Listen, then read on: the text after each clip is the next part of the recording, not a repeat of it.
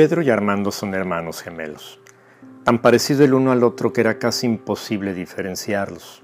Fueron siempre a la misma escuela, a los mismos viajes, y fueron igualmente amados y procurados, es decir, tuvieron prácticamente las mismas oportunidades aprendiendo y trabajando, cometiendo errores y a veces enmendándolos.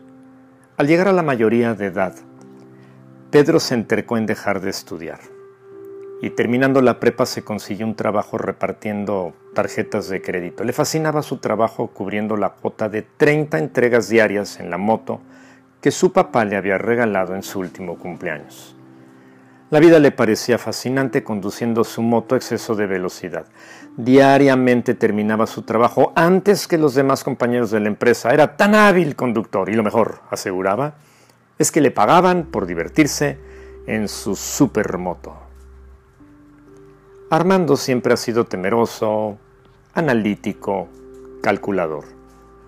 Presentó examen de admisión para ingresar a la universidad y estudiar medicina. Su gran anhelo era ayudar a la gente enferma y en estado de crisis a sanar para contribuirle a una mejor calidad de vida. Cursó las materias y cumplimentó los créditos de la carrera conforme al plan, en tiempo y forma. Una tarde sucedió lo indeseable. Conduciendo el aparato sobre dos ruedas, Pedro fue arrollado por un camión de volteo cuyo operador conducía en estado de ebriedad. El impacto y arrastre fue tan violento que no resistió la embestida y falleció, dicen, al instante. ¿Puedes imaginar el inmenso dolor de Armando al enterarse del fatal accidente del gemelo? Y peor, el indescriptible y profundo pesar de sus padres. Diez años después la familia se reunió para recordar a Pedro y dar gracias a Dios por tan tremenda experiencia, que inadvertidamente unió más a la familia y a cada uno le enseñó a valorar la vida de manera insospechada. Aquella noche los padres lloraron recordando a Pedro su dolor aún se manifestaba como si no hubiera transcurrido el tiempo. Lo más emotivo de la noche llegó cuando los padres de los gemelos llamaron la atención, sí, sobre Armando.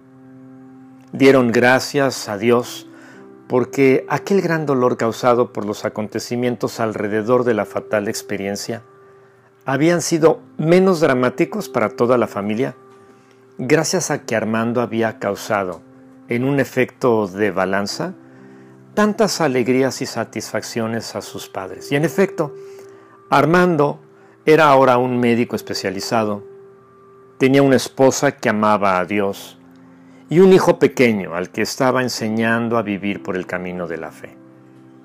Qué dicha es tener un hijo sabio, qué triste es tener un hijo tonto, dice Proverbios 10.1 en la traducción en lenguaje actual.